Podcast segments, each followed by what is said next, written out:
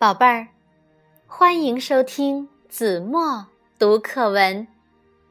今天我要为大家读的是三年级上册第四课《沙滩上的童话》。这里是我们快乐的天地。每天放学以后，我们就相约。来到这里，把书包一扔，开始了我们有趣的活动。在沙滩上，我们垒起城堡，城堡周围筑起围墙，围墙外再插上干树枝，那是我们的树。不知道是谁说了一句：“这城堡里。”住着一个凶狠的魔王。接着，又有人补充说：“他抢去了美丽的公主。”第三个小伙伴说：“你们快听，公主在城堡里哭呢。”就这样，我们编织着童话。转眼间。我们亲手建造的城堡成了一座魔窟，我们也成了攻打魔窟的勇士。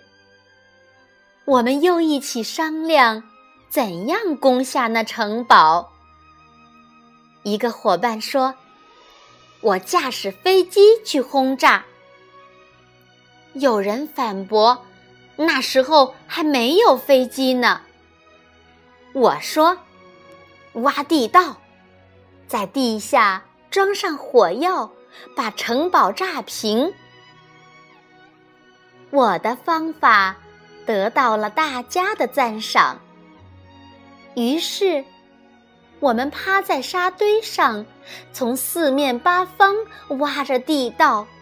我们比赛着，看谁先挖到城堡下面。